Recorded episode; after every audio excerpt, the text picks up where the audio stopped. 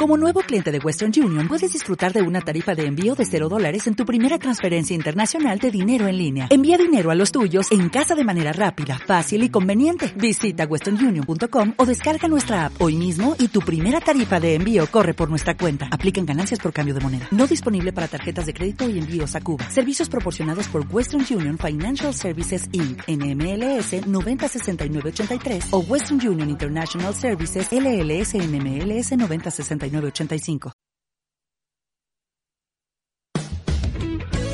Estilo Betis. Toda la actualidad del Real Betis Balompié en Neo FM. Presentado por Adrián Bedia. Y estamos todos para cantarte tu canción.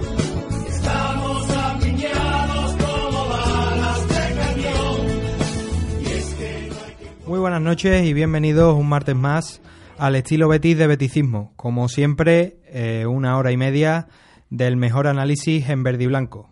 Esta semana, eh, la verdad que muy contentos con el, con el primer equipo porque a pesar de, de ese triunfo agónico ante el Girona en casa, pues, pues se consiguió ganar y se consiguió volver a la senda de, de la victoria. Una victoria que se estaba resistiendo últimamente en el campeonato liguero y que por fortuna pues ha llegado en el mejor momento, porque a partir de, de, de este principio de año 2019 que, que, hace poco que ha arrancado, pues empieza lo, lo, bueno y el Real Betis está vivo en las tres competiciones. Eh, como siempre, pues, pues tendremos a, a, los mejores analistas. En la mesa tendremos a David González. David González, ¿qué tal? Buenas noches. Y por teléfono, pues las intervenciones de nuestros analistas Miguel Verdugo y Juan Ramón Lara.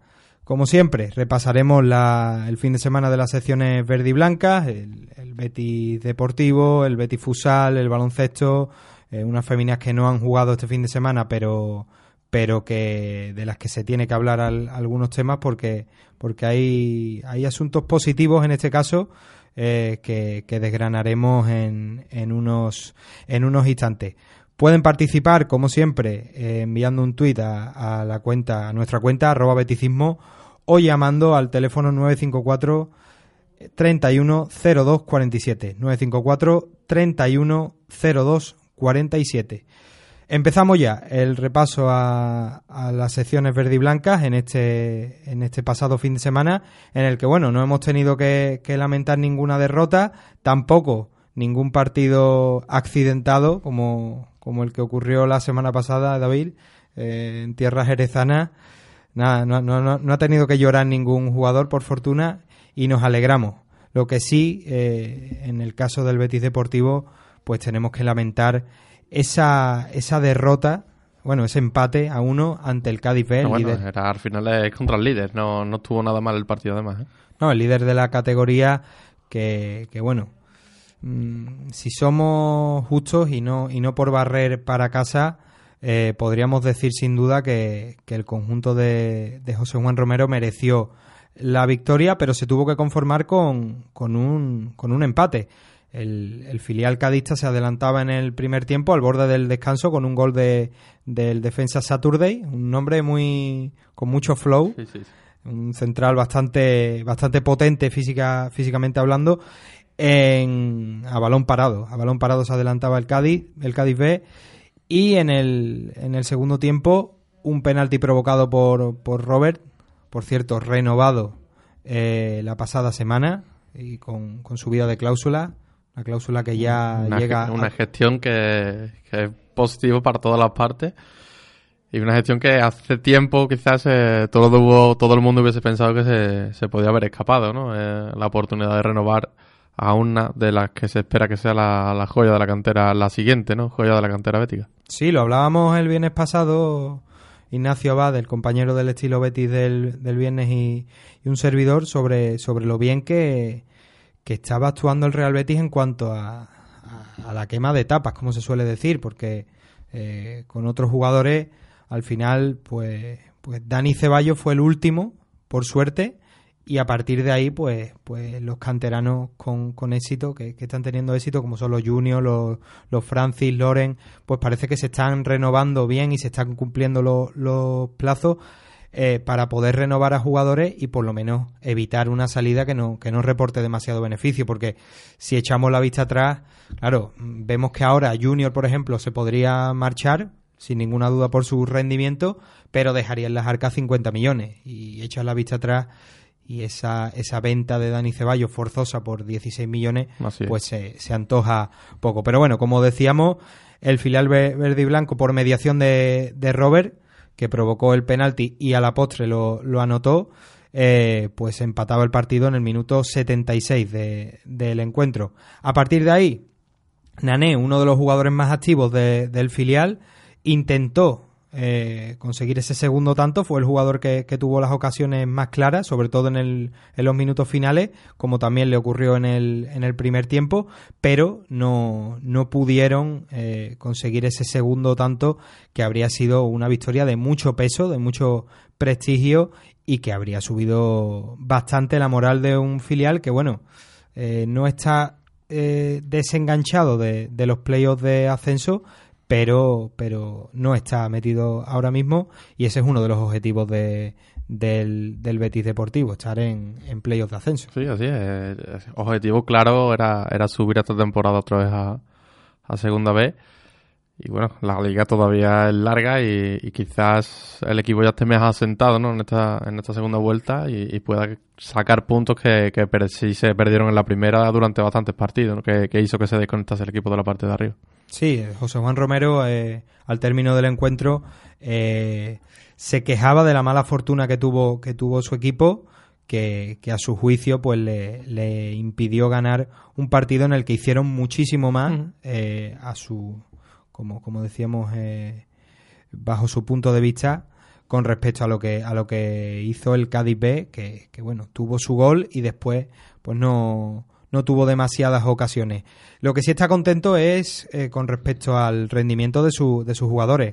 Eh, repitió en bastantes ocasiones que, que estaban muy contentos del trabajo que estaban realizando, de las etapas, de esa quema de etapas que, que hemos mencionado hace, hace unos minutos y, que, y que está muy contento. Es la temporada, eh, literalmente la temporada en la que más contento está con el trabajo del cuerpo técnico, de la secretaría y de, y de unos jugadores que son muy jóvenes, que, que algunos pues están en sus primeros pasos en el fútbol semiprofesional, podríamos decir, y, y que espera. Pero ya este año, por ejemplo, Adri, sí que, sí que se ven ya jugadores como Garijo, Abreu, el propio Robert, muy asentados, que el año pasado se les veían mm, bastante verdes. Eh, este año, aunque es verdad que es tercera división, pero sí que se les nota a los jugadores con mucho más carácter, mucha más personalidad y sobre todo también la irrupción de, de Rodri, uno de los otros canteranos que, que a, quien lo, a quien lo vea le, le va a gustar mucho y Sí. eso se, se va notando. La verdad es que esa doble R, Rodri, Robert, Eso es. eh, tiene, Apunta, tiene mu- apunta maneras, ¿eh? Tiene mucho futuro y sobre todo eh, te da optimismo porque, porque claro, ahora hablaremos de, de Diego Lainez en el caso de- del primer equipo.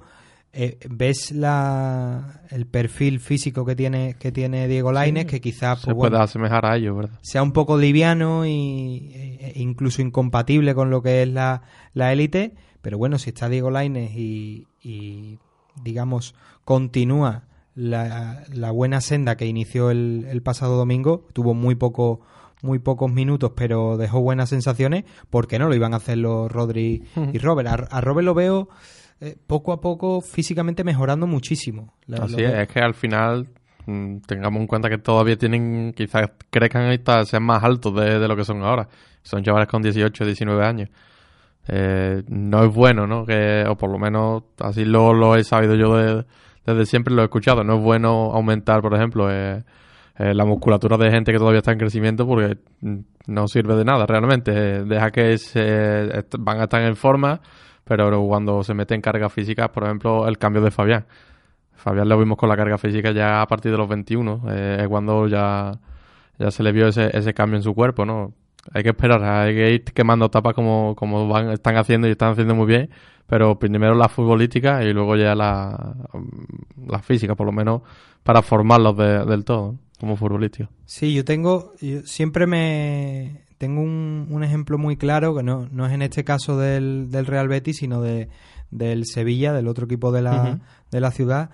siempre, siempre echo la vista atrás y me, y me acuerdo de Diego Perotti, un extremo que era muy en la línea de lo que son los canteranos verde y blanco, de lo que es Diego Laines, por ejemplo, y cómo de un de unos meses para hacia adelante tuvo experimentó un cambio físico brutal, se veía un jugador como vulgarmente se dice más tocho.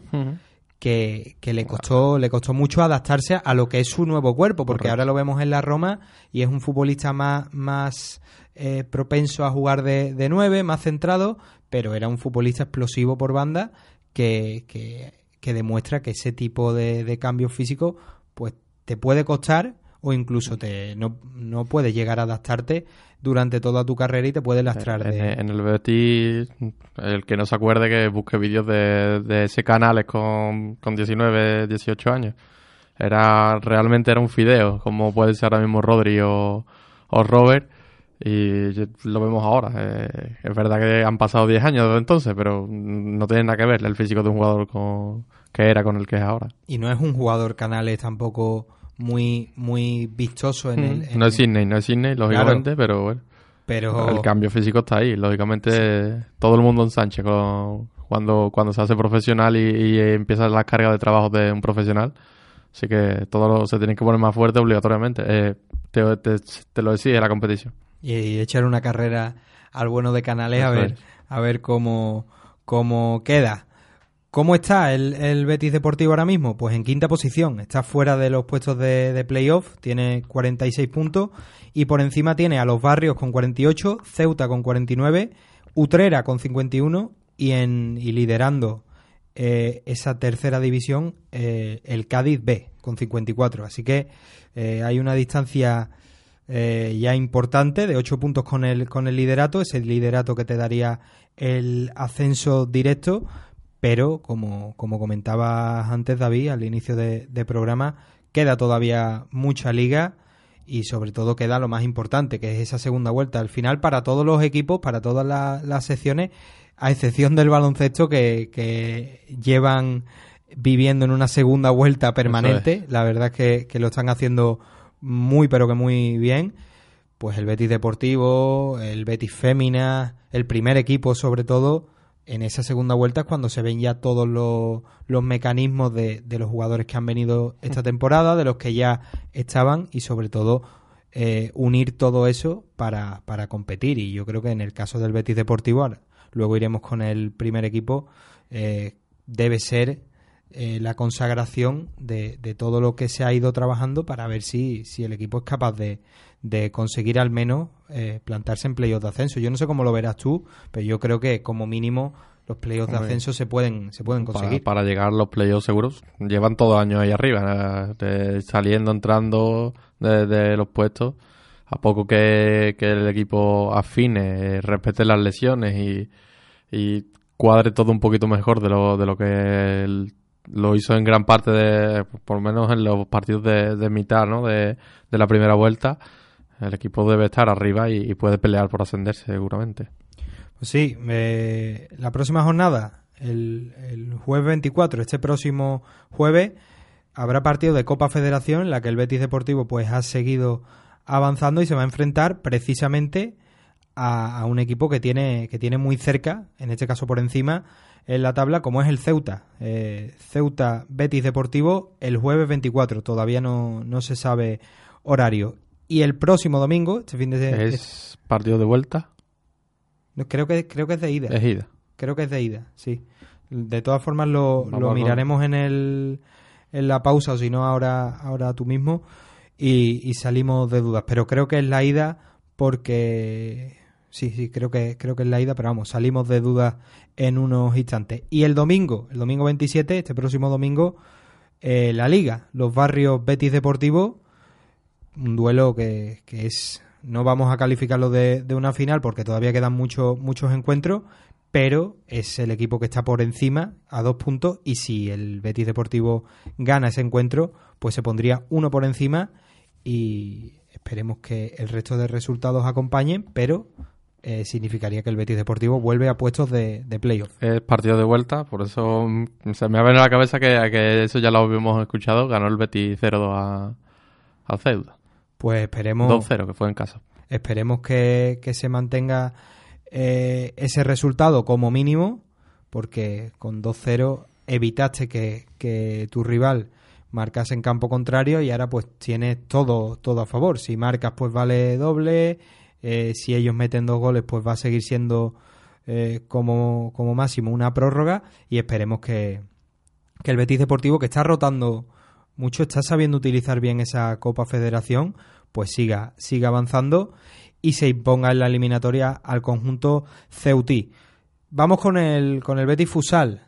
Eh, te he visto antes del programa, David, con muchas ganas de hablar del Betis Fusal, más allá de, de tu análisis de toda la, la, semana, porque ha habido una polémica que, que, bueno, es una tontería al final, porque, porque se emite desde un altavoz que ya invitaba que podía ser un, un fake, como se suele decir, uh -huh. una, un bulo pero, pero cuéntanos, ¿qué es lo que, qué es lo que ha pasado sí, este fin ayer, de semana? Bueno, el Betty, hablamos primero del partido, ¿no? El Betty ganó, remontó, eh, un partido realmente bonito, pues se fue al descanso perdiendo 1-3, haciendo seguramente la peor primera parte que del Betis en, Amate este año. Y, todo era contra el Pozo, que es un equipo que el año pasado, para que no lo sepa, fue campeón de liga. Eh, no, es un equipo que no asciende porque es el filial del de, Pozo. Así que es una de las razones por las que el Betis jugó el año pasado a playoff. Eh, al quedar ellos primero, corría plaza y, y, al Betis le llegó finalmente eh, para jugar los playoffs. Pues eso, en el descanso 1-3, haciendo un, una, una, mala, una mala primera parte pero en la segunda, y así lo explicó Dani Ibáñez, eh, insistió en que fuesen un equipo, que no, nadie hiciese la guerra por, sí solo y eh, metió el Betis todos los goles que, necesitaba meter, eh, remontó el partido y fue espectacular, de verdad. El que tenga la oportunidad de, de verlo repetido en, el canal del Betis, que, le eche un ojo porque una segunda parte genial, en intensidad, en, en presión alta, no dejó de jugar en absoluto al, al equipo contrario. Y, bueno, eh, un espectáculo para, para la vista, sin duda. Y el tema de, del bulo fake news eh, que ha salido fue que ayer, eh, desde un, Bueno, alguien enlazó un, una página web en la que decía que había un motín en el, en el Betis, ¿no? Que en el descanso, cuenta, cuenta el, el señor que lo ha escrito, eh, que en el, en el descanso del, del partido fútbol sala los jugadores se encerraron en el, en el, vestuario y cerraron la puerta por dentro y dejaron fuera a, ni más ni menos que al entrenador del Betis, a, a Dani Ibáñez. Eh. Bonito es Daniel Ibáñez para que le, para que le dejen fuera. Y bueno, eh, como que había un motín, que alguien tomó la palabra e hizo que el Betis así pudiese remontar la, el partido y que no están contentos con el entrenador. Bueno, lo, lo, una serie de cosas que por supuesto, tal como salió, eh, es que no recuerdo quién enlazó, pero no era el autor de, de, esta, de esta noticia o de este artículo, llámelo como quiera. Eh, saltó rápidamente jugadores como, como Burrito, eh, el capitán Rubén Cornejo, Elías, eh, pesos pesados ¿no? De, del equipo a, a, desmentirlos rápidamente a, a pedir que, que dejen de, de, hacer eh, estas publicaciones y, porque no, no tenían sentido porque era realmente era todo era todo mentira. Y bueno es se habla por ahí mucho de desestabilizar y, todo el tema por siendo porque es el Betty simplemente. Es la página web es una página web de, de Cádiz creo de, de pertenece a Jerez y bueno, es sorprendente, ¿no? Que salga algo así cuando un servidor que estuvo en el campo, que, que estuvo narrando el partido para, para, la, para la televisión oficial de, del club, con nuestro compañero Ignacio. Estuvimos allí y no, no vimos ni un atisbo ¿no? de, de que su, pudiese suceder ¿No algo viste así. a Daniel Ibáñez pidiendo ya te una digo llave que, que, ¿no? que, en el descanso Daniel Ibáñez estaba en el vestuario porque lo tenemos de cara a, a nosotros, a nuestro puesto, y, y vimos perfectamente que no pasó absolutamente nada. No sé qué, qué se pretende con una información así, pero bueno, eh, todo falso, lógicamente.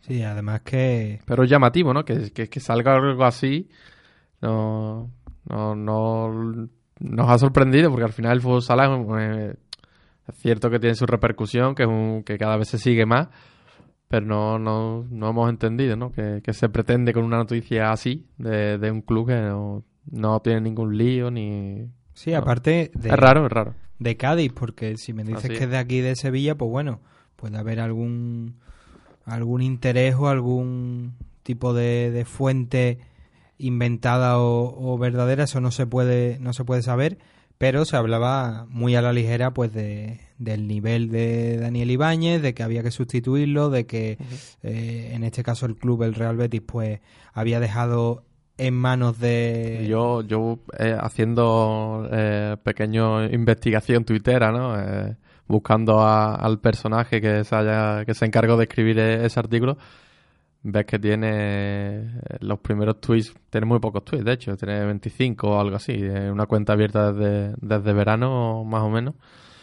Y, y los primeros tweets ya atizando a, a Daniel Ibáñez, no, no sé. eh, me ha resultado cu- cuanto menos raro, ¿no? De, de encontrarme eso así. El verano, es que en el verano se hacen muchas cosas, Sí, se, sí, claro. se empiezan muchas cosas, se tiene mucho tiempo libre. Los romances Bueno, de verano, ¿no? Sí, bueno, y suceden ese tipo de, de tonterías. Pero bueno, al final, eh, como bien comentaba nuestro compañero David, pues el, el Betis Fusal remontó al, al Pozo Ciudad de Murcia 5 a 3 y Daniel Ibáñez, el, el supuest- la supuesta víctima de, podríamos decir, de, el motín de, de Ibáñez. Yo me acuerdo cuando, cuando estudiábamos, el motín de Esquilache era, era famosísimo, pues ahora va a ser el, el motín de, de Ibáñez.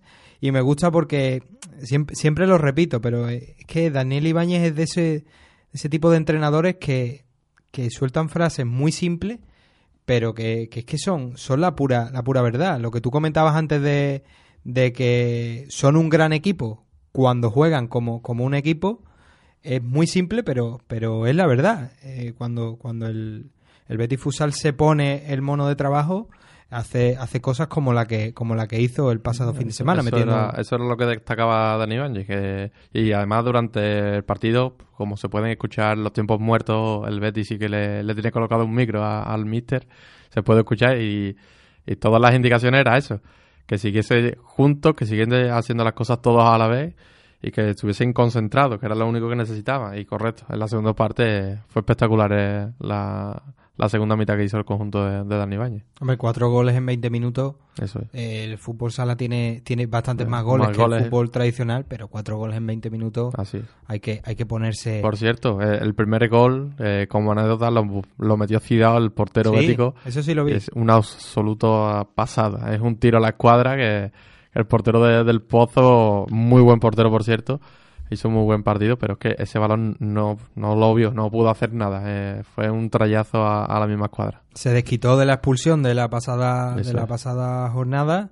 Y, y bueno, como, como comentaba Daniel Ibáñez, para, para cerrar un poco sus declaraciones, el peligro somos nosotros mismos. esa, esa puede ser la, la clave eh, para ver al, al Real Betis Fusal ascender directamente de categoría o, en el caso de los playoffs, pues conseguir pasar esa, esa barrera que, que no han conseguido superar. Como último dato del partido, debutó Víctor Arevalo, que llega de, de Human Tequera, de un equipo de primera, no estaba teniendo minutos y ha decidido eh, rescindir y, fichar por el Betis. Y un chico que lo vamos a ver mucho y, va a tener bastantes minutos. ¿eh? Jugó un muy buen partido, un- una bonita eh, puesta en escena y una zurda interesante. Es un jugador que, que seguro que va a tener bastantes minutos para, para Dani Bañez.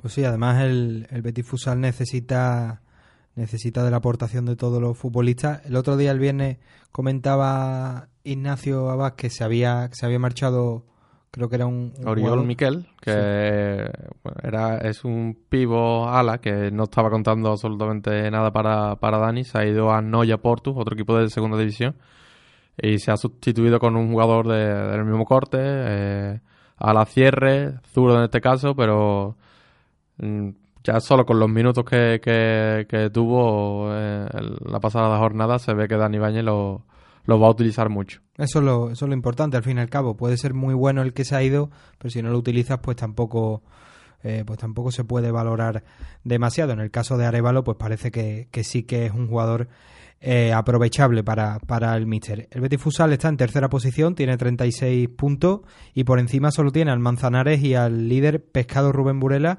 ambos con 39 puntos. Tiene un colchón de 11 con respecto al último equipo que está fuera de playoff, que es el Córdoba. Y el próximo domingo, domingo 27 a las 11 y cuarto, se enfrentará en, en casa del Bisontes Castellón. Un partido que no sé cómo lo calificas tú, no sé si le ves... Viendo la trayectoria de los últimos partidos del Betis fuera de casa, sí que es un, parti- es un equipo que va noveno, 24 puntos, mitad de la tabla, que se, se supone que debería ser un, un partido asequible, un, un equipo al que, al que poder ganar. Pero es que llevaba al Betis dos partidos sin ganar. Eh, vamos a ver si, si ha recuperado todo el fútbol que, que tiene dentro y, y sigue así. Por suerte esta jornada eh, eh, Manzanares sí que ganó, eh, se queda a tres puntos, que era lo que le sacaba al Betis. Eh, Mengíbar y, y Pescado Rubén Burela empataron y eso hace que, que Rubén Burela se quede también a, tres puntos. Eh, es muy fácil pinchar al final un partido y, y es importante ¿no? que el Betis no, no se deje escapar puntos, sobre todo con estos equipos de, de mitad de tabla. Esperemos, esperemos que, que siga que siga así con la racha iniciada con el Pozo Murcia porque porque estando en, la posición en la que está el Betis Fusal, pues ahora mismo tiene que tiene que sumar de tres en tres y esperar los pinchazos pues de en este caso Manzanares y Pescador Rubén Burela. El Betis Energía Plus, ese sí que no no pincha, lleva ya 15 victorias consecutivas y 16 en la en la temporada y la última pues se, se produjo en casa ante el Levitec Huesca, tercer clasificado el Leboro y uno de los dos equipos que, que de momento ha conseguido ganar al conjunto de, de Curro Segura, 84-65 en un partido dominado de, de principio a fin. Ganaron en todos los, en todos los cuartos, todos los parciales y eh, se produjo un, un hecho que habla muy bien del, de lo que es el equipo a nivel ofensivo, también defensivo, pero en este caso eh, es más tangible el- la producción ofensiva y no fue otra que, todos los jugadores disponibles en el, en el partido eh, anotaron como mínimo cuatro puntos, que, dice mucho de, de lo que es este equipo ahora mismo. Todos aportan, todos defienden y, y todos van a una hacia un mismo obje- objetivo que es el de el de ganar y el que les está haciendo pues ser una auténtica trituradora en esta Leboro que esperan eh, que sea de, de paso una temporada y no más porque porque el Betis Energía Plus y en este caso el baloncesto sevillano tienen que volver a la élite que es donde le corresponde el Average con Levite Huesca que habíamos comentado que había sido uno de los dos equipos que había conseguido ganar al Betis Energía Plus, pues pasa de menos 8 a más 11, con esa victoria 84-65. Curro Segura eh, destacaba sobre todo eh, al equipo, como, como casi siempre, porque en este caso y a partir de, ahora, pues las victorias van a ser doble, porque, porque cada partido en esta segunda vuelta, como, como bien dice, vale doble. Eh, porque la cuenta atrás es, es inminente, cada vez van quedando menos partidos y el Real Betis Energía Plus pues va a velocidad de crucero. También tiene, como siempre, palabras positivas para, para la afición, pero eh, desearía que hubiese muchísima más gente en San Pablo, que le da envidia sana de, de Granada, Palencia o Bilbao, por citar alguna, algunos campos, y que bueno, que poco a poco espera que, que los que estén vayan fidelizando más a más gente y que consigan que, que San Pablo se vuelva a llenar. Estas palabras, David, si, las si las emite un tal Quique Setién, la que le- se le podría haber dado. ¿eh? En este caso no ocurre porque, porque el Benito Villamarín siempre está lleno, pero imagínate No, que, no, no me lo quiero imaginar. lo que le dirían, vamos, le, le dijeron algo por lo de por lo de Huesca que yo en este es. caso no no le vi No, nada no. nada especial. Al final un equipo que se está jugando tanto, pues tiene que animar y tiene que, que apoyar. Pero bueno, ya sabemos que, que con Quique Setién pues hay esa, esa fijación y, y ese pues bueno puntillismo podríamos decir en todo lo que en todo lo que dice. Volvemos al Betis Ener- Energía Plus que como decíamos consiguió su decimoquinta victoria consecutiva, una racha importante que ya lo sitúa como uno de los equipos eh, más triunfadores a nivel histórico de la segunda división eh, del, baloncesto español. Está líder con 16 victorias, tiene un colchón de cuatro partidos con respecto al ascenso directo, con respecto al segundo clasificado que es otro eh, descendido como Retabet Bilbao. Y de 13 sobre el primer equipo que está fuera de, de playoff, que es el Palma Air Europa. La próxima jornada. eh, de hecho, se está. Podríamos decir que, que podríamos centrarnos en, en el partido del fin de semana, pero es que ahora mismo, vamos, eh, hace 15 minutos el, el Betis Energía Plus está jugando en casa del Leima Coruña eh, y el próximo domingo se enfrentará en casa en San Pablo a las seis y media ante el Atlético Valladolid. Cuando acabe este programa eh, mencionaremos minuto y resultado, como, como se suele decir, y esperemos que, sea un resultado positivo, porque con la racha que, que lleva el conjunto de Curro Segura eh, no se espera otra cosa que no sea la victoria. Y para terminar, no jugaron, no tuvieron partido, pero el Real Betis Femina sigue preparando su, su regreso a la, a la competición, que será este próximo domingo ante el Real Club Deportivo Español en la Ciudad Deportiva Luis del Sol a las 12 de la mañana. Eh, como decíamos, fin de semana sin partido por parón de selecciones y eh, un parón que, bueno, podríamos decir que le, que le viene bien porque, porque recuperan efectivos y sobre todo eh, tienen una noticia muy positiva que se ha, producido hace un par de días, que es el regreso al grupo de, de Marta Pérez, una futbolista que llevaba cinco meses en, en el dique seco y que, bueno, ya tiene el alta, eh, el alta médica, pero como se suele decir, todavía eh, le pueden faltar un par de semanas para ese alta deportiva que se producirá cuando vuelva a pisar el césped con, con sus compañeras. Están en quinta posición el Betis, el Betis Féminas, tiene 31 puntos y su inmediato perseguidor, su inmediato objetivo es el Athletic Club, que tiene 33. María Pri, que esta semana eh, fue entrevistada por los compañeros de la de Betis TV, de la televisión oficial del club, destacaba la mejoría del equipo y sobre todo la madurez que, que está teniendo en esta temporada en la que bueno ha tenido algunos traspiés como como es eh, la eliminación Copera, que, que sigue sin. la ha asumido, pero sigue sin, sin digamos, eh, creérsela, porque fue un partido en el, que, en el que no hicieron casi nada bien en esa segunda parte y, y- le molesta especialmente porque, bueno.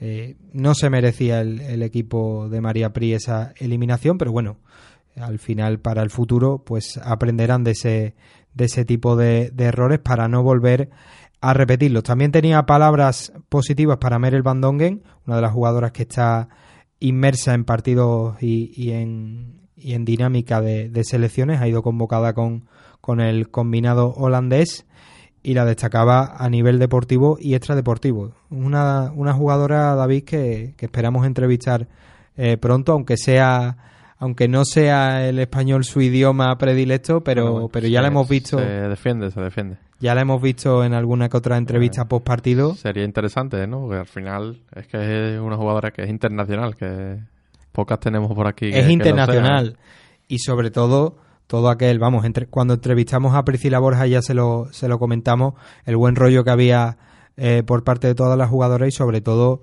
eh, todo el contenido que generaban en redes sociales en el que mostraban pues, pues esa alegría y sobre todo esa, ese ambiente positivo.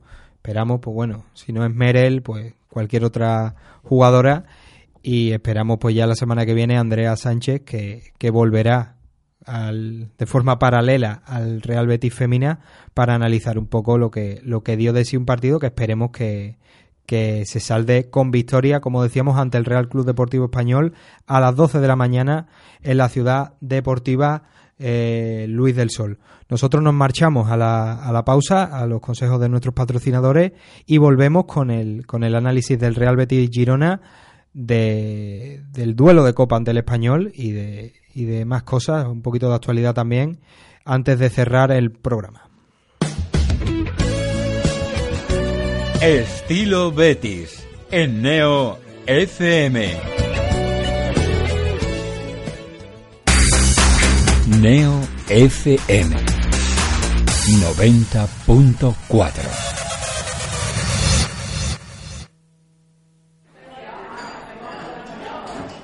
Oye, chavales, nos tomamos otra, ¿no? Uf, yo creo que me voy a ir en verdad. Venga, Dani, tómate la última. Bueno, pero ¿dónde? Porque esto está cerrando ya. Pues ¿dónde va a ser, Dani? En Neo FM. Vuelve a la radio hispalense el único late show que se emite a la hora de la siesta. La mejor ración de humor canallita y comedia traviesa mediante historias, imitaciones, música, redes sociales, monólogos, invitados especiales. Todos los miércoles de 6 a 7 de la tarde en la 90.4. Y también en nuestro Facebook, La Última y Pa' Casa. En nuestro Twitter, La Última Neo. Y nuestro iVoox, La Última y Pa' Casa. ¡Ven a tomarte la última con nosotros!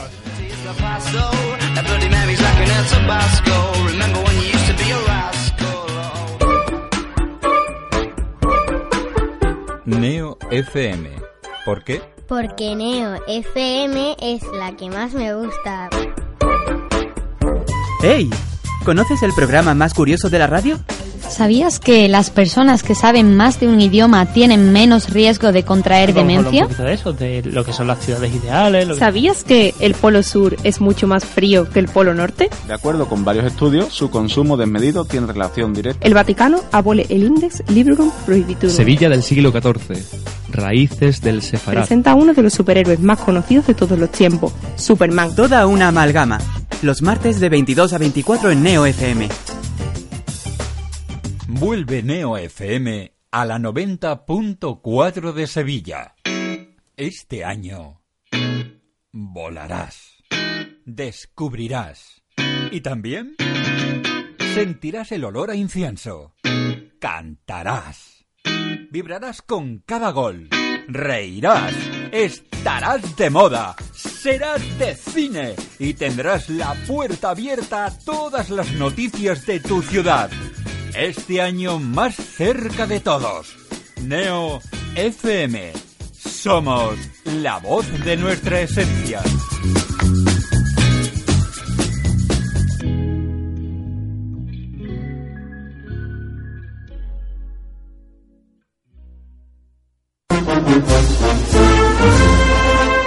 Una primera luna llena de la primavera.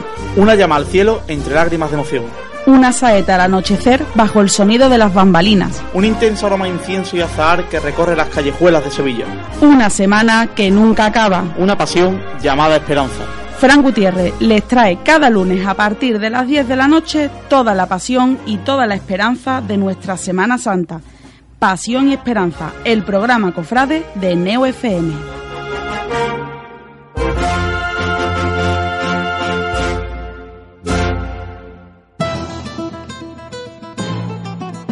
La voz de la cultura. La voz de la actualidad. La voz del deporte. La voz del talento. La voz de la juventud y de la experiencia. Neo FM es la voz de nuestra esencia.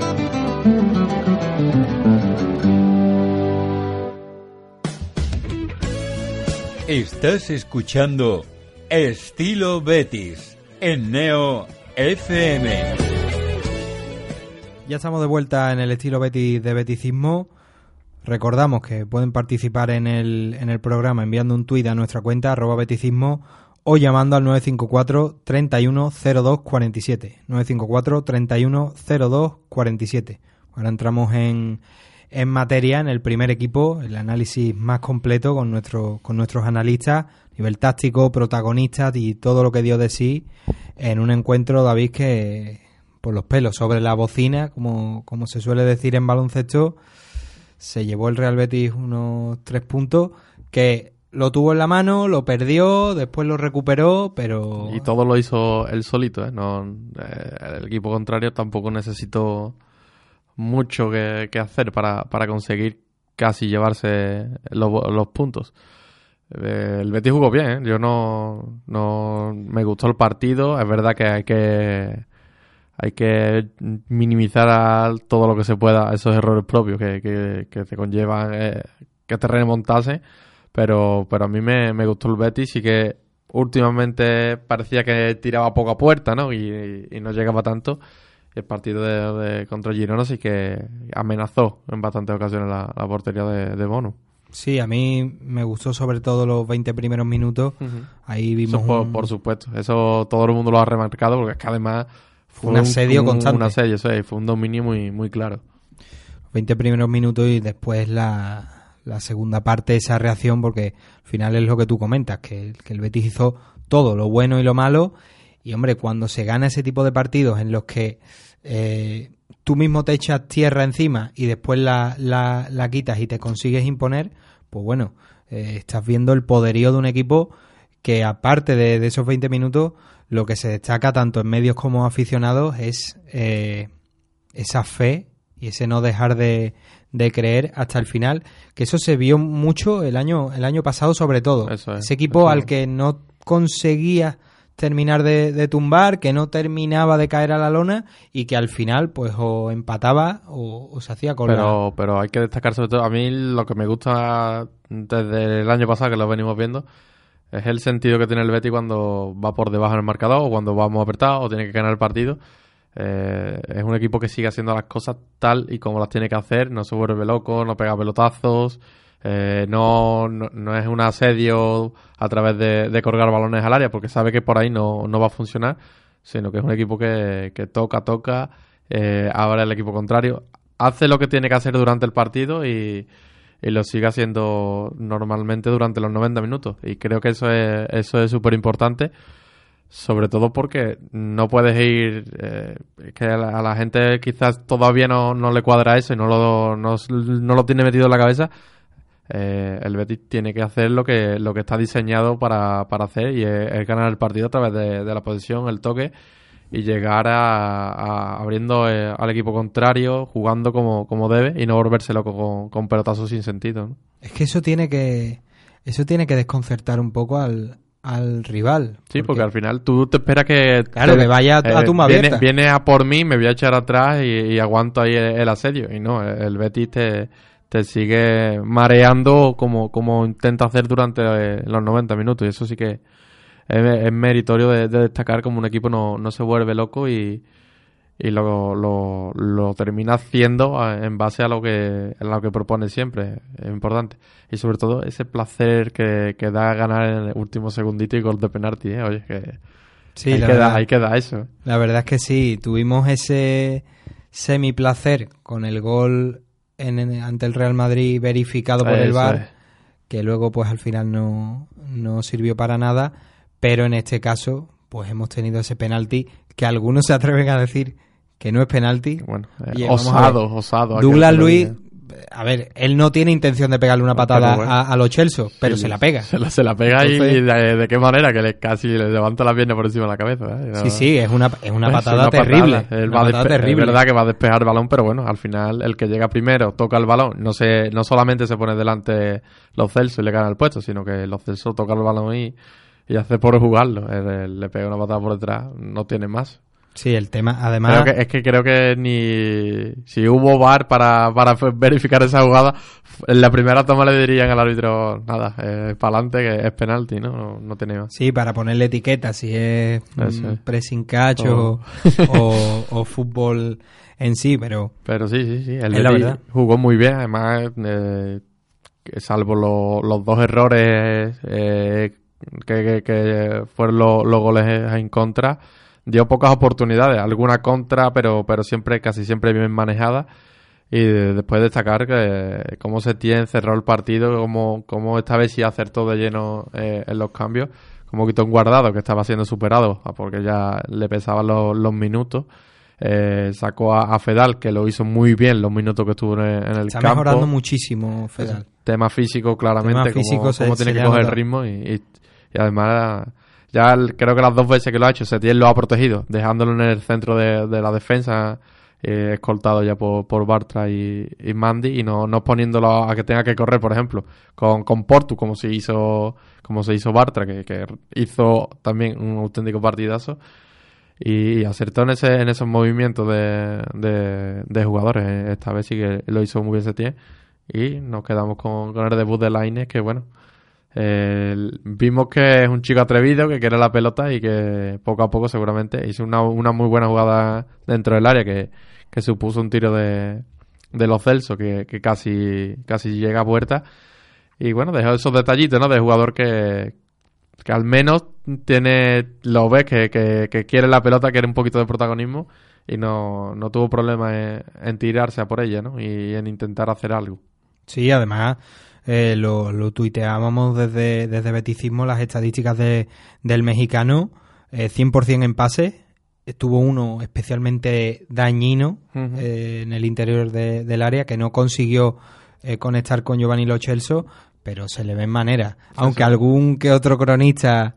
Eh, Ese menos dos a dolida, Sí, ¿eh? ese menos dos. Yo no lo, no lo puse en, el, en, en mi Wenger, pero hombre, pero hombre, no, no puedes, no puedes hacer eso con el. No nos roben los puntos del A lo mejor no le convence y nos pasa como con los Chelsea. Pero bueno, ya tenemos al, al teléfono a Juan Ramón Lara, nuestro analista. Juan Ramón, ¿qué tal?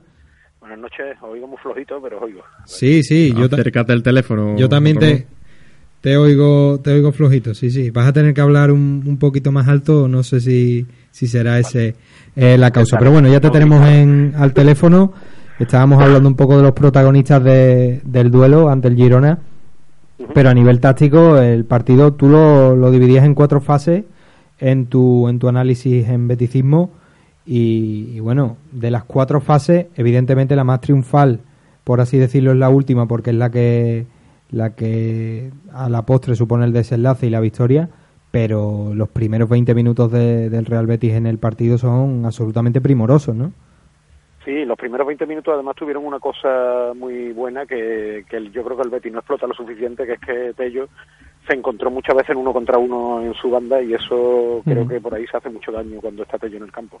Lo que pasa es que por alguna extraña razón hay veces que esa jugada no aparece y eso ocurrió en los siguientes 25, que el Girona empezó a apretar muy arriba y el Betis ya no siguió teniendo mucho balón pero las posesiones empezaron a hacer en campo propio y ahí es donde acaban, acabaron sucediendo los accidentes que ya todos conocemos. Pero es verdad que sí, que los 20 primeros minutos fueron muy buenos y, prácticamente estuvo encerrado el Girona y se entró en ese círculo virtuoso, digamos, de, de tener encerrado al rival, recuperar la pelota rápido y llegar en balones cruzados, hubo profundidad por las bandas, en fin, estuvo bien la cosa. Pero en, los siguientes, en el siguiente tramo de partido que tú, que tú analizas y que pones en ese segundo bloque, llegaron dos errores que, que bueno, pusieron al Girona en una situación que, que ni mucho menos esperaban, con ese 1-2 eh, en el que, bueno, tenían el partido donde querían y donde, y donde ni soñaban después de- del tanto de Tello. Hubo errores de, de Barragán y Pau López por personalizar un poco. Eh, a Barragán le echó, le echó un capote, como se suele decir Quique Setién en rueda de prensa, pero con Pau mm, yo percibo en redes sociales que se está haciendo un poco, un poco duro. Se le, se le achaca más responsabilidad en el gol de Dumbia y yo no sé cómo lo veis tanto David como, como tú.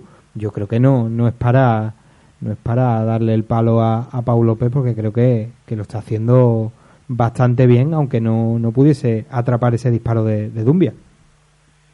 Hombre, había hecho unas paradas, además varias paradas antes bastante meritorias. El problema es que se acumula ese error con el de pasito famoso contra Ceballos. y claro, y sobre todo que se le escapó la pelota de una manera bastante tonta. Yo de todas formas, Pau López me parece que es un portero muy joven, que a su edad, por poner un ejemplo reciente en el Betis, Adrián, el canterano del Betis, creo que empezó a jugar en el primer equipo a los 25 años, y Pau, si no recuerdo mal, tiene 23. O sea que yo creo que ese tipo de errores puntuales, mientras los compense con paradas como lo está haciendo, son perdonables, aunque duelan, claro. De momento yo creo que merece confianza. Además, eh, es como muy mala suerte. Te escapa el balón, pero le pegas con el pie. Ya, ya como que fue un fallo grave el que se te escape la pelota, pero ya es mala suerte también que, le, que, que empujes con el pie. Y luego en esa jugada hay más jugadores que tampoco lo hacen bien. Por ejemplo, Tello. Eh, imagino que porque no es un defensa al uso. Si, yo creo que, por ejemplo, si llega a ser Bartra, Fedal, Mandy, a lo mejor eh, Portu estaba en la valla publicitaria, ¿no? Cuando chocan con él. Y, y Tello como que intentó no hacer un córner y al final eh, le salió peor de, de lo que, que- que quería. Sí, es la típica jugada que si no hubiera tenido consecuencias, pues se habría olvidado todo el mundo de ella, es. habiendo cometido el mismo error Pau. Entonces, bueno, yo creo que de momento no es para cebarse demasiado con el chaval. Bueno, y en cuanto a Barragán, eh, estamos de acuerdo mm, en que, en que lleva dos o tres partidos bastante buenos, que ese error pues no debe empañarlo y que sobre todo hay que darle el mérito a un futbolista que ha pasado de, de 0 a 100 en, en cuestión de, de dos partidos. Ahora lo está jugando todo, está teniendo el rol que tenía la temporada pasada y yo creo que sal- a pesar de que, de que a Setién le gusta bastante Francis, creo que el, el carril diestro debe, debe de ser para, para Barragán. Eh, voy yo, contesto. Sí, sí, sí. sí. No, hombre, yo creo que, que, da algunas cosas mejores y en otras, pues también es verdad que, como se tiene, por lo visto, le echaban cara, pierde más balones que, que Francia, eso es evidente. Pero también le da mucha más profundidad. Yo recuerdo una jugada en la segunda parte que el, que el lateral o el carrilero izquierdo del Girona reculó mm, porque Barragán lo estaba encarando y, vamos, parecía que era Joaquín Barragán. Lo, lo tuvo entre la espada y la pared y prácticamente se metió debajo de la portería y casi se cae. O sea que el tío sabe encarar y sabe hacer daño por la banda y es verdad que de la manera que juega el Betis eh, nos hemos quejado muchas veces de, de, esos movimientos de balón en un contra un rival encerrado y hay que intentar el uno contra uno en banda. Entonces yo creo que jugadores como Tello, como Barragán hacen falta, me parece a mí. Eso es que... Tenía yo ganas de hablar de un puntito, si, si me, igual me vaya a preguntar después, pero bueno, eh, yo creo que hay un momento de la segunda parte muy importante y que por una vez a Setién se le ha dado mucha caña con los cambios y creo que esta vez merece un reconocimiento. Sí, precisamente íbamos a hablar de, de eso porque ya en el segundo tiempo pues el, el Real Betis salió a, a ganar el, el, partido jugando a lo suyo sin, sin venirse, eh, sin volverse loco. Vaya, o sea, la, la verdad, no se la habrá preparado. No esa, esa pregunta no se la habrá Hay preparado. gente que no, sí, sí, no. Hay, hay líneas que no quiere cruzar eh, Juan Ramón. Supone, no. Suponemos que iba por, a tirar eh, por, por, el tema de los cambios que, sí, que sí, ya sí. lo hemos comentado antes, que estuvieron bien hechos, eh, movió muy bien Setién la, las piezas en esta, en esta ocasión. Fue sorprendente, ¿no? Que el primer cambio ves a guardado y por un quita guardado para meter un central. Pero oye, lo hizo con un criterio muy importante porque al final Guardado estaba perdiendo la posición muchísimo. Eh, estaban jugando súper cómodo tanto Pere Pons como... Bueno, todavía no había salido Douglas eh, Luis, pero también estaba Porto muy suelto que, que estaba recibiendo más balones de la cuenta.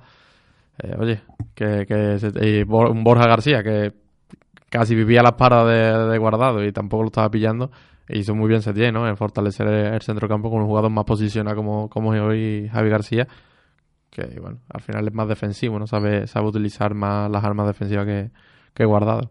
Claro, es que eh, ahora, ahora tendremos al, al teléfono de nuevo a Juan Ramón.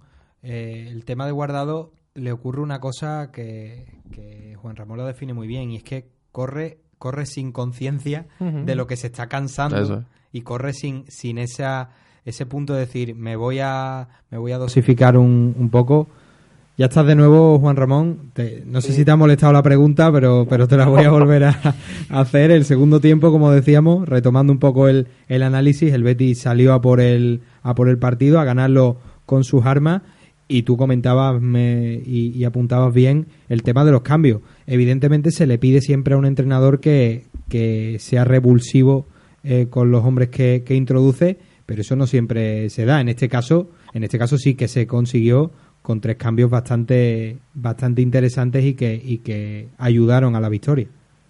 Sí, a mí el partido me recordó bastante. Lo que pasa es que en esta ocasión lo resolvió bien Setién, pero me recordó mucho al del Celta en un sentido que es que en la segunda parte del Betis salió con toda la cuerda dada porque no tenía más remedio uh -huh. y en aquel partido estaban en el medio del campo, si no recuerdo mal, Carballo y Guardado y ayer, o sea, el domingo eran Guardado y Canales. Y en los dos partidos pasó lo mismo, que es que Guardado hay veces que no se sabe regular y además no estaría muy bien físicamente sí. y era evidente al cuarto de hora o a los 20 minutos que Guardado se le habían acabado las pilas y el partido había entrado en una dinámica de ida y vuelta en la que el físico del Girona se estaba imponiendo descaradamente. Entonces era una especie de latifundio en medio del campo de, de, gente corriendo para arriba y para abajo, en la que el Girona llegaba a los contraataques 4 contra 4, pero muchas veces llegó. Sí, sí, sí. Y al revés, no, al revés. Yo recuerdo un contragolpe que intentó el Betis, que los Celso, que es muy bueno, fue capaz de sacar petróleo de aquello, pero que eran 3 contra 6 o algo así. O sea que se estaba notando una superioridad física clara y ahí yo creo que Setién tuvo el acierto de, de, de hacer un cambio aparentemente defensivo, pero que que lo que le hizo fue ganar otra vez el control del medio campo, tener más físico en el centro del campo, quitar del medio guardado, que no había más remedio, meter un central, y a partir de ahí fue cuando el partido viró y el Betis volvió a recuperar el control del balón y el control del partido. Yo creo que, además, el típico ejemplo de que como se suele decir, por, no por sacar más delanteros se ganan los partidos. Fue para mí muy acertado el que, que la, Setién vio la necesidad que tenía el partido en ese momento y dio con la tecla adecuada. Además, ya digo que en una circunstancia muy parecida a las del Celta, y el día del Celta se vio que la cosa no estaba funcionando y se siguió, se insistió y ayer lo que se hizo fue cambiar de, de plan y me pareció muy bien. Y el tema de uno de los cambios, hubo una situación que la comentábamos fuera de micro David y yo, que fue ese esa división de, de opiniones con Sanabria, que, que, bueno, se le, se le abandonó el campo entre, entre pitos y algunos, y algunos aplausos, y con Sergio León, con una ovación cerrada, que bueno, que ahí se percibió bastante que la intención de algunos, que, que es la de buscar un, un pleito con ese, con ese asunto, eh, un, digamos un pulso con Setién, pues ahí estuvieron eh, a muerte con Sergio León y lo recibieron pues casi como si como si sale al campo eh, Luis Suárez. Evidentemente respetamos a, Sergio León, es un buen delantero, pero eh, se comprobó que en el banquillo no tenemos a un delantero top de, de 60 goles al que estábamos desperdiciando. ¿Qué es lo que le, qué es lo que le pasa a Sergio León para no ser titular con, con Quique Setién? Porque yo creo que es un tema meramente, una decisión meramente deportiva, que no, que no termina de encajar en el, en el estilo.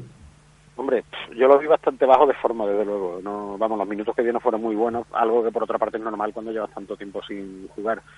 Pero yo, la sensación que da es que Setién ha tomado una decisión desde hace tiempo y no quiere que le tiemble la mano, o sea, que le está enseñando la puerta de salida claramente y no quiere entrar en una situación de ambigüedad en la que el León vea que tiene posibilidades y se quiera quedar. O sea, esa es la interpretación que yo le doy a la situación, porque es verdad que objetivamente tampoco es que sea muy inferior a Sanabria.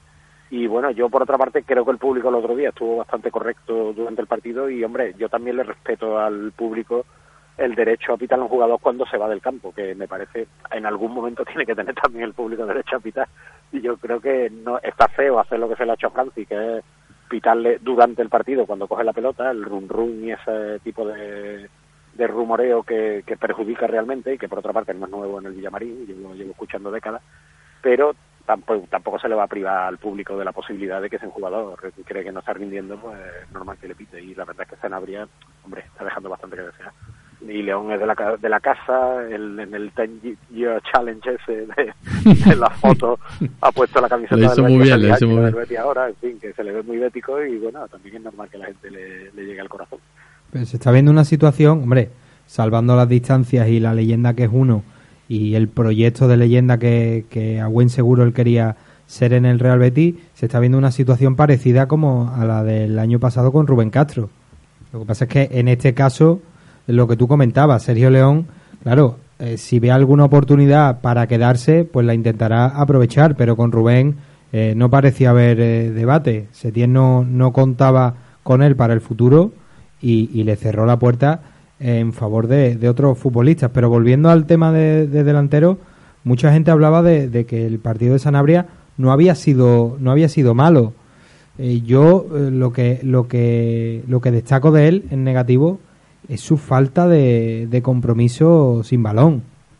Es un futbolista que, que pasa olímpicamente de, de, presionar y bueno, ya sabemos que es un delantero rematador, pero un poquito de solidaridad, más si me viendo a Loren que, que se mata en cada, en cada posesión del rival, hombre, no, no estaría mal verle, verle sudar un poco en ese aspecto, ¿no? Sí, es que digamos que es un jugador que comunica poco para la grada, no, no da esa sensación de tener ni mucho menos agonía por, por querer aportar algo al equipo. Y luego, aunque yo le noto cierto progreso, porque últimamente, aunque sea solo media punteando y haciendo desmarques para que los arrastrando rivales, se le ve una cierta, un cierto progreso en el juego. Pero bueno, al final aporta muy poco, la verdad, las cosas como son. Es un jugador que si no mete goles prácticamente no hace nada más. Y claro, si, si al final ni siquiera mete goles, pues entonces tu aportación es prácticamente nula. Loren yo creo que no solo en la presión, que es un jugador más inteligente, sino también en aportación goleadora y en juego de espaldas, que eso es muy importante para esa manera de jugar, al final Loren aporta más y entonces es normal que Sanabria no le llegue al público y que la gente pues acabe quitándole. Yo la verdad es que sigo pensando que hay una plaza libre, digamos, en el, o sea, que se necesita un, un delantero de categoría, de calidad y bueno, si no se puede fichar, no sé qué, disponibilidad económica habrá ni si se podrá traer un cedido o qué solución habrá, pero yo, vamos, creo que lo normal es que salga uno o incluso dos de los que hay y que venga gente nueva. No sé si podrá salir dos porque faltan por pura cuestión numérica de plantilla, porque faltan jugadores, pero la verdad es que ni León ni Sanabria ahora mismo están para darle mucha confianza.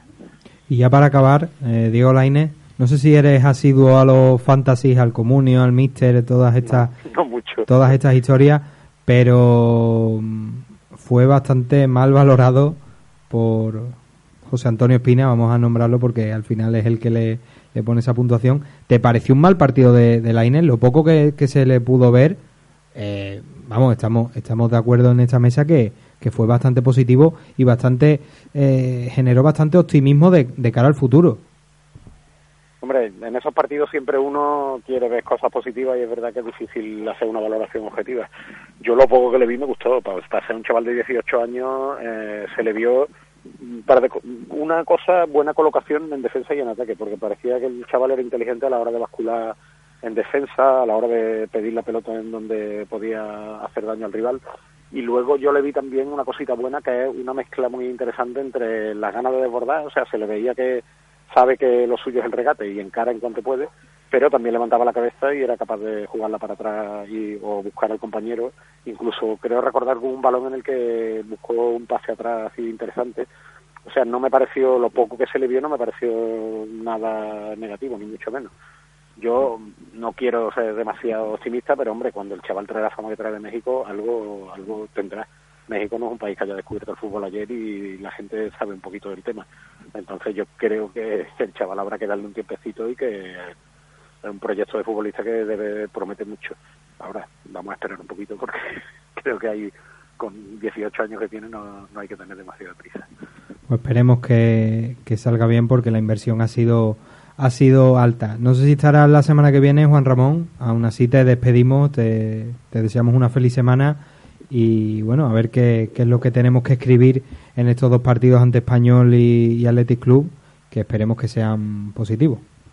Que bueno, a ver si cogemos la... que parece que yo creo que el, que el penalti de Canales del otro día puede ser un bonito punto de inflexión y que es de estas jugadas que llenan de el digamos que el moral de la moral, vamos a decirlo así, lo llena y yo creo que se pueden ver cosas buenas a partir de ahora.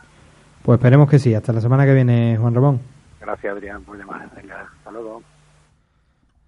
Pues ahí, ahí ha estado la valoración de Juan Ramón Lara. Hoy no, no hemos hablado de Budebú, porque no, Hoy no tocaba, no Hoy no tocaba. Sí que ha habido palito a Sanabria, pero esa es que es la realidad. Mm, En ese aspecto no es un futbolista. Se parece mucho a Setién en, en el sentido de que no es tribunero para nada. No, no, o sea, él hace lo que él cree que tiene que hacer. Pero y si... coincido con, con Juan Ramón, en que es verdad que ha habido una mejora clara en su juego, pero al final le pides al delantero que marque goles, más cuando el Betis lo está necesitando. Y bueno, es verdad que sí que recibe bien el balón, que media puntea, como, como ha dicho eh, Juan Ramón, que, que no pierde balones en, en exceso y, y- y que saca cositas, pero al final eh, po- Eso, cosita.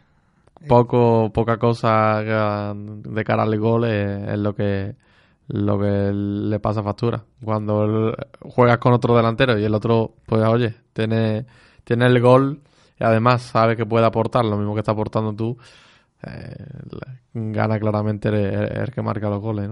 Y sobre todo en un perfil que, evidentemente, Quique se tiene apuesta por, por Loren, le ha dado eh, la amplia mayoría de titularidades que le puede dar esta temporada, pero por perfil, Sanabria está más cerca del estilo Setién Sí, sí, sí, que por Loren, supuesto. Y además es que que es lo más sangrante. Cuando han estado han estado los tres en, en plena forma, eh, el primero que elegía siempre era, era Sanabria. Eh, no, no, creo que haya discusión con eso, porque es un jugador co- que, que tiene mucha técnica, que, que sabe bajar balones, que, que puede correr al espacio, que era un- tenía buena definición y, y parece que se, que se le ha ido perdiendo un poquito de todo y, y hemos perdido a ese jugador que, que apuntaba a principios, ¿no? La, la- esas ocho primeras jornadas de liga del año pasado.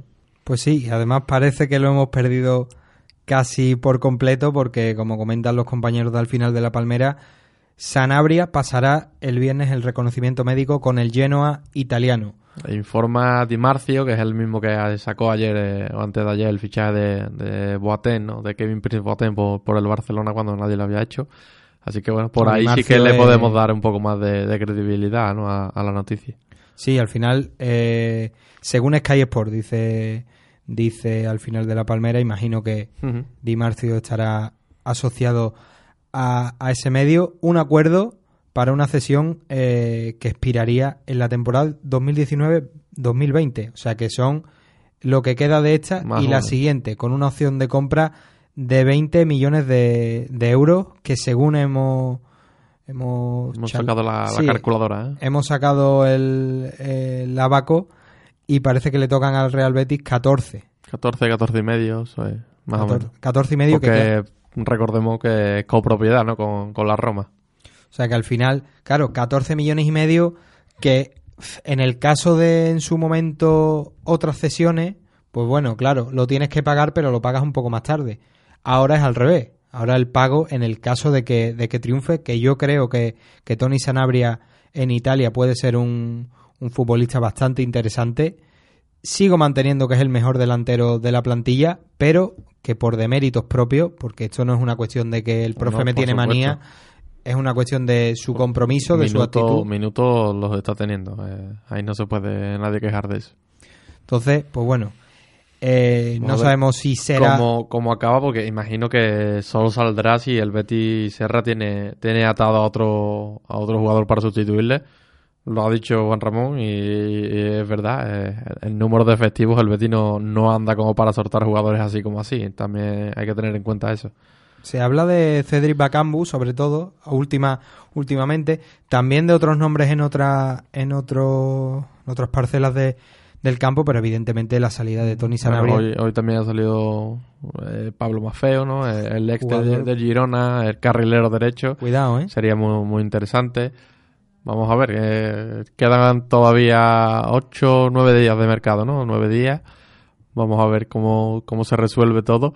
Pero imagino que no van a salir jugadores si el Betis no tiene anotado a nadie porque no se puede desprender de más, de más jugadores. Eh, no, le, no le da la, la plantilla para seguir entre competiciones. Hemos visto que ahora tenemos unos cuantos lesionados y, y se notó, se va a estar notando estos últimos partidos el cansancio acumulado. Eh, no creo yo que, que se vaya a dejar de ir a, a más gente. Pues de Tony Sanabria y del duelo contra el español de este próximo jueves de Copa, pues vamos a hablar con, con Miguel Verdugo, nuestro redactor jefe. Miguel, ¿qué tal? Hola, muy buenas chicos. ¿Qué tal?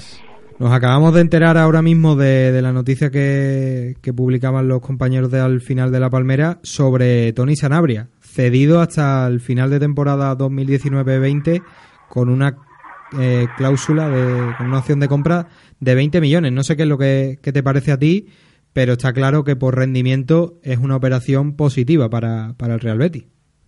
Sí, creo que la, mm, la situación ya no era ya no era reversible. Creo que que ya poca gente no confiaba en que Tony Sanabria fuera capaz de darle la, la vuelta a la situación porque al final eh, su rendimiento cuando ha rendido positivamente ha sido momentos muy puntuales, ¿no? Y, y ya lleva mucho tiempo en el, en el Betis para, para esperar que se repitan ¿no? esos momentos tan, tan puntuales.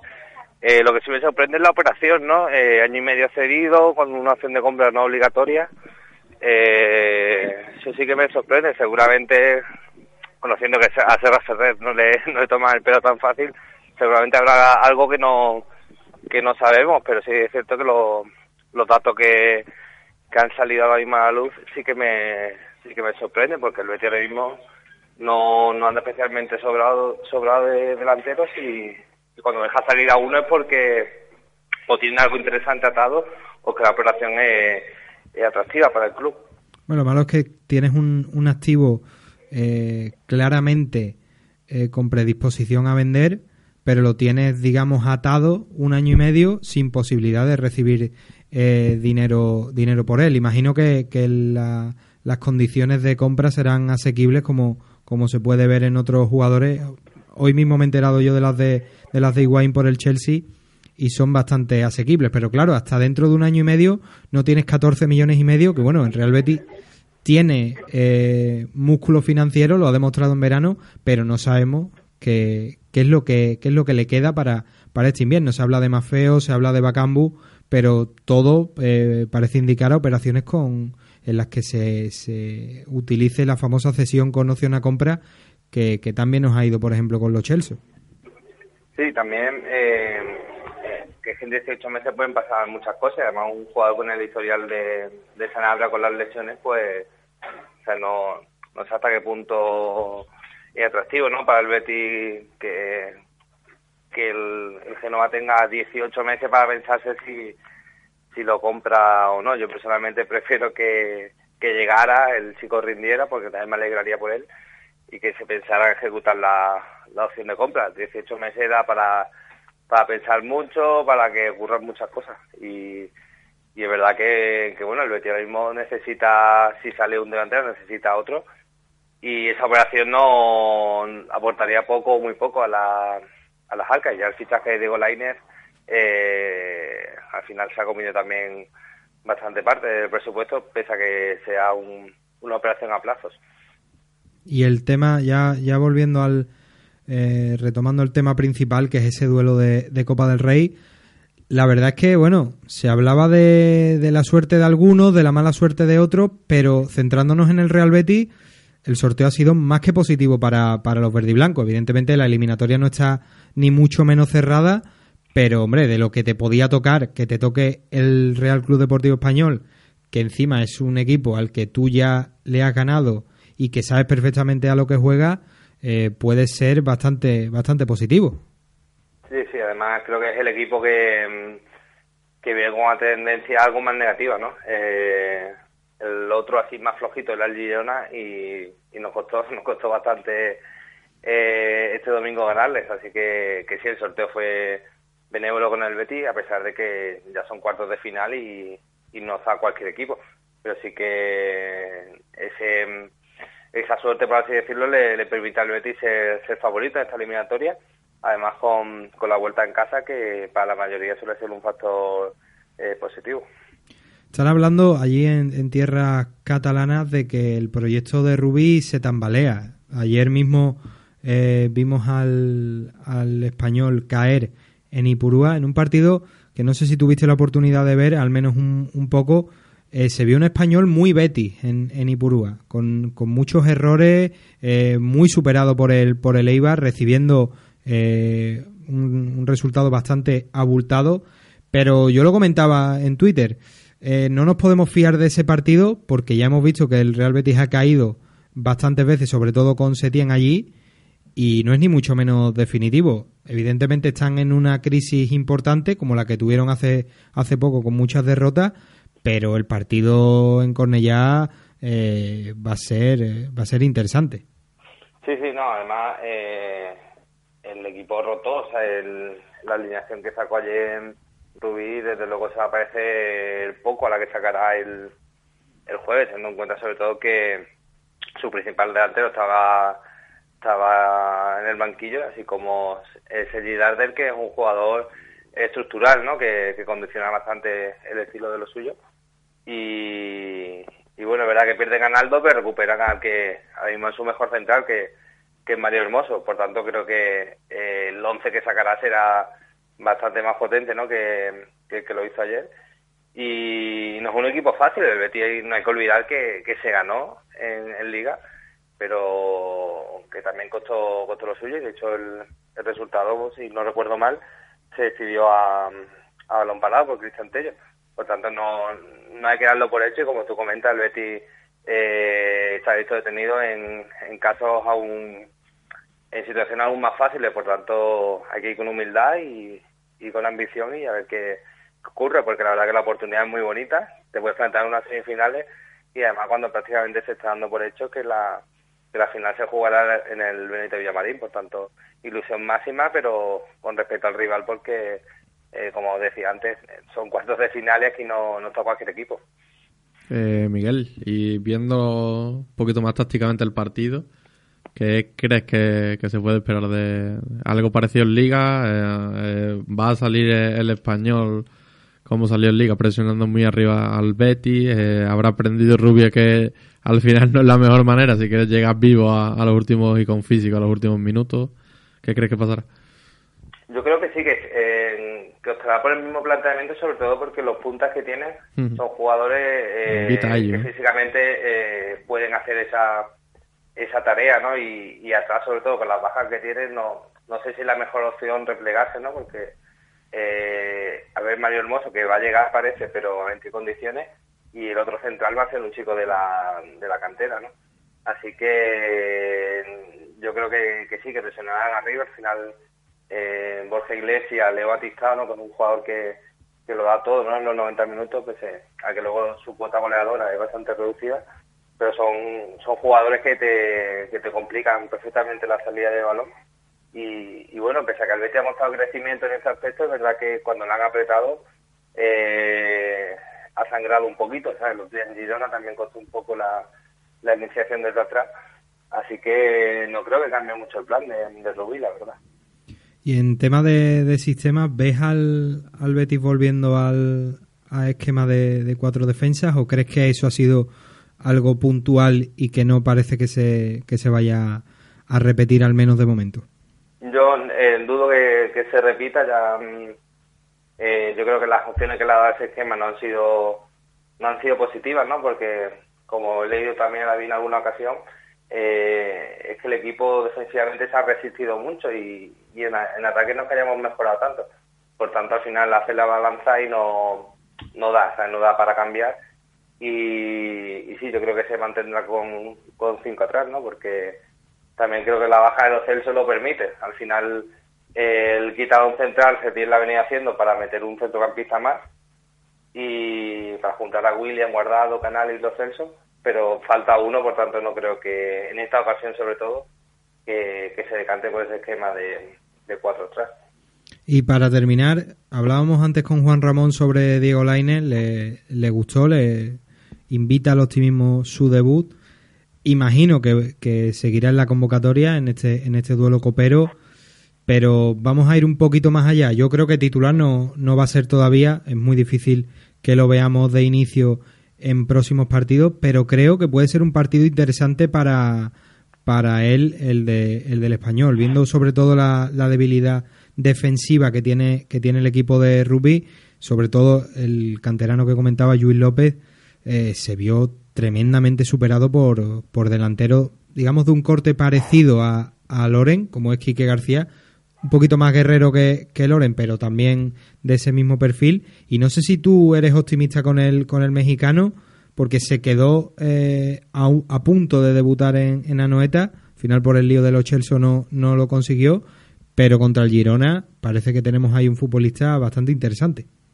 Sí, no, desde luego el chico tiene unas condiciones bastante interesantes y además creo que, ese descaro ¿no? que mostró en apenas esos 10 minutos le viene muy bien a un Betis que, que la verdad que está arriesgando muy poco en ataque.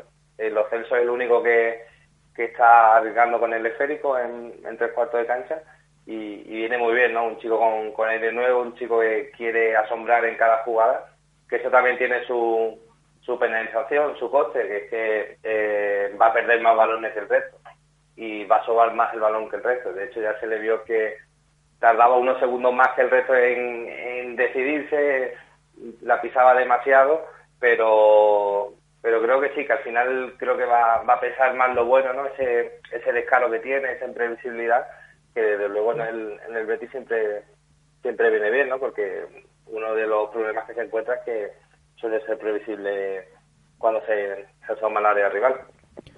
Y ya, esta sí, esta sí es la última. Hablamos hace unas semanas de, de delantero, eh, ha sonado sobre todo Lucas Pérez y Cedric Bacambu, pero te voy a preguntar por un, por un defensa, por Pablo Mafeo, que se está hablando bastante de, de él. A mí me parece un jugador interesantísimo. No sé si se podría conseguir con esa famosa cesión con opción a compra, pero creo que se- sí que sería necesario, más allá de, los de los delanteros, hace falta un, un defensa, sobre todo en los carriles, que, que oxigene un poco a, a, esa, a esa línea y sobre todo con las lesiones que se, que se han producido. La verdad, de, de llegar, yo me ofrezco ahí por cobre para hacer el monumento a Lorenzo Serra Ferrer. O sea, es un jugador sumamente interesante, un, o sea, un jugador que ya lo vimos, en verano se pagó una cantidad importante por él. Eh, 9 millones. ¿eh? es que, es que, no sé, ya te digo, yo me ofrezco ahí por el cobre y que, y que haga la estatua. Lo único que sí me sorprende que, que viendo que Francis está creciendo, porque es una realidad que el chico eh, al final de aquel problema pues ha mostrado cierto crecimiento y que Barragán pues al final sigue aprovechando las oportunidades, que suene un, un lateral derecho, pero, pero bueno, Mafeo puede jugar en ambas bandas, Francis también ha mostrado buen rendimiento, eh, por tanto creo que, que bueno que puede encajar y al final es una oportunidad de mercado que hay que aprovechar. Sí, yo creo que aquí tanto, tanto tú, Miguel, como esta mesa es más feita hasta la muerte y esperemos que, que se pueda dar e- esa operación. Te esperamos la semana que viene, Miguel, y esperamos que pases una buena semana y que se pueda hablar de, de dos victorias, sobre todo la del Athletic Club, que no hemos hablado de ello porque ya es bastante lejano el partido, pero, pero va a ser un partido complicado ese en el nuevo San Mamés y esperamos que, que el próximo martes hablemos de, de victorias en ambos compromisos. Sí, no, además ojalá, ojalá el equipo no pague el peaje de la Copa, ¿no? Que ya sabemos que es una competición que, al final de la forma en la que está montada, pues eh, al final consigue que los equipos se, acaben resistiendo un poco, ¿no? Porque es en un mes eh, demasiados partidos y, y, bueno, ojalá el equipo demuestre que hay plantilla para dos competiciones, dos, tres, y, y eso, que estemos hablando la semana que viene aquí de, de dos victorias. Pues sí, eso, eso esperamos. Hasta la semana que viene, Miguel, y Venga, que pases una, una buena semana. Un abrazo. Pues ahí, ahí estaba el análisis sobre, sobre el partido. Nos quedan cinco minutos y yo tengo una cosa. Yo quería apuntar sobre el tema de, de Sanabria, que todo empieza a girar por culpa de, por ejemplo, de Higuaín. Higuaín se va al Chelsea, el Milan necesita un delantero, el Milan La onda ficha, es pasiva de, de Higuaín. ficha a Piatek del Genoa, al Morata polaco, va al Atleti. Morata va al Atleti quizás, y eh, entonces podemos decir que el Genoa ahora mismo tiene dinero. Ha pagado el Milan 35 millones por, por el delantero polaco, por Piatek. Así que a lo mejor esa sesión... Pero quería el Madrid, por cierto. Yo no sé, yo no sé si tú lo sigues mucho, pero a mí Piatek me, me parece No sé. Serie B para el Real Madrid. Sí, quizás para, para el nivel top, ¿no? Pero bueno, es un jugador que, que se ha, ha apostado mucho el Milan por él. Pero es eso, el, el Genoa tiene dinero. Quizás Con el Pipa empezó todo, ¿no? Podemos, de- podríamos decir. podemos Quiz- decir. Quizás nos sorprende esa negociación porque realmente no, no sabemos nada más. Eh, solo que lo quiere y que puede que se ha cedido. Vamos a ver cómo se desenvuelve Serra, que últimamente nos está dejando bastantes alegrías. No, no, Serra está eh, lleva un fire desde que llegó y esperemos que, que siga así. Se me, ha, se me ha ido ocurriendo, nos quedan eh, escasos tres minutos. El año pasado vimos a Marcos Asunsao aquí eh, tirando faltas con la camiseta del Betis. Se habló incluso de que el, de que el Betis podía ficharlo. Y hace un par de días he- hemos eh, he visto que Ricardo Oliveira ha marcado un hat-trick. En 45 minutos Sí, o sí, 40 sí. minutos. Te Nada pregunto, mal. te pregunto. Evidentemente, el 9 de relumbrón no podría ser él. Pero, ¿verías sitio a Ricardo Oliveira como, bueno, en los últimos pasitos de Ricardo Oliveira como delantero? Bueno, si se necesita. No, no creo. Bueno, yo- No, evidentemente es algo que no va a suceder. No lo veo, pero no, no creo que sea un jugador que sirva ya para, para el más alto nivel, ¿no? Para lo que se, se espera en, en Primera División, Europa League eh, y unos cuartos de final de, de Copa del Rey. O sea, tú tú ves ya a, a Oliveira fuera de circulación en Europa. En Europa sí, por supuesto. No que ojalá mm, lo pudiésemos ver en, en Europa, la verdad, que es un jugador que, que me, siempre me ha encantado. Pero creo que ese, ese partido la semana en Brasil le sienta mejor que... Sí, hombre, evidentemente y al no. ritmo de Brasil y competición brasileña le va a sentar mucho Es mejor una- que cualquier competición europea. Es una situación, una situación un poco así fantasiosa, porque me, me acordaba de Asunsao y, y, y bueno, digo, ¿qué pasaría? Porque a lo mejor podría suceder. Lo que está claro es que el Oliveira de 2005 encaja, encajaría perfectamente. Por supuesto, en eh, este. es que sería... Ese es el prototipo de, de, de jugador. ¿Crees que es el delantero perfecto para Setién, Ese- el ese- perfil Ese perfecto? prototipo de que es un jugador que era súper vertical, eh, que tenía las condiciones para crearse su propia jugada y que además eh, era buenísimo con los pies, porque recordemos que Oliveira que era muy bueno técnicamente, eh, agresivo, vertical, rapidísimo. Yo creo que, que, que- que sí, que sería estupendo para, para Setién, para el Betis. Y no, no terminó de explotar eh, como jugador, pero eh, el chino Araujo para, para Setién era ese tipo de jugador, que era muy explosivo, que era muy vertical y, y que, que- que se tiraba al área cada vez que podía, ¿no? Eh, Ese, ese jugador sí que lo, sí que lo valoraría bastante Setién. Y lo hablé con, con Ignacio, ya, bueno, alguno me, me va a matar, pero lo de Oliveira sí que era, sí que era pura fantasía, pero eh, lo hablé con Ignacio y me, y me decía poco más que, bueno, que, que vaya locura. José Rodríguez, Ese es que creo que lleva fuera de circulación en Europa, en Asia, en África y en ha vuelto a América entrenar hace tiempo. ha, ha vuelto a entrenar y además parece que por la, por la plaga de lesiones, pues por lo menos ya lo ha amnistiado eh, Tuchel. Yo pienso que si ese jugador está por, por querer, Por, por querer, eso es. Por, si por el jugador quiere competir, yo creo que no hay mejor entrenador que Quique Setién. A mí me gustaría, Mm. si tuviese a Setién, aunque sea en una tertulia de amigos y que off the record, oye, ¿Qué opinarías? eh? Jesse Rodríguez, También te digo que Jesús no era mm, el- un delantero como tal. eh, no era delantero Claro. centro como tal. eh, Eres un jugador más, un segunda punta, un chico que le gustaba tirarse jugando con la banda. no te, no, Sí, bueno. me refiero a una versión de GC comprometida, es, evidentemente, sí, sí, no un Van der. Vaart. Si me viene GC con la, con la actitud de Van der pues claro, pues te diría que no. Pero es una cosa que ad- además hace poco lo entrevistaron en AS y puso un tuit y la verdad que la gente no, no, me, no me lo compró. pero yo, yo voy a muerte. Yo creo que... Sí, bueno, pero por tipología sí, un jugador rápido, intenso, eh, con un gran manejo y que sabe moverse por, por líneas interiores, eh, sí, eh, sin duda, mm, nadie diría que no. Y además una oportunidad de mercado porque vendría Joaquín bastante... joven también me vale. ¿eh? bastante asequible. Esto ha sido esto ha sido todo. Se nos acaba ya el tiempo. Ha sido un, un programa bastante completo. Eh, teníamos que dar minutos y resultados de- del Betis Energía Plus. Eh, estaba un poquito asustado porque porque estaba perdiendo el, conjunto de Curro Segura, pero ahora mismo final del tercer cuarto.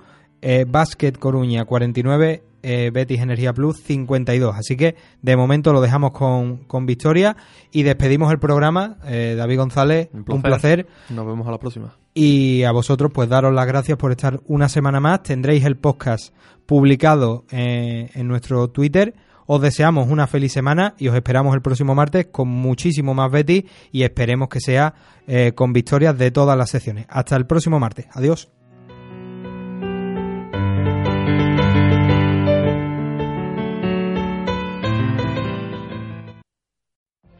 What if you could have a career where the opportunities are as vast as our nation, where it's not about mission statements, but a shared mission? At U.S. Customs and Border Protection, we go beyond to protect more than borders, from ship to shore, air to ground, cities to local communities. CBP agents and officers are keeping people safe. Join U.S. Customs and Border Protection and go beyond for something far greater than yourself. Learn more at cbp.gov/careers.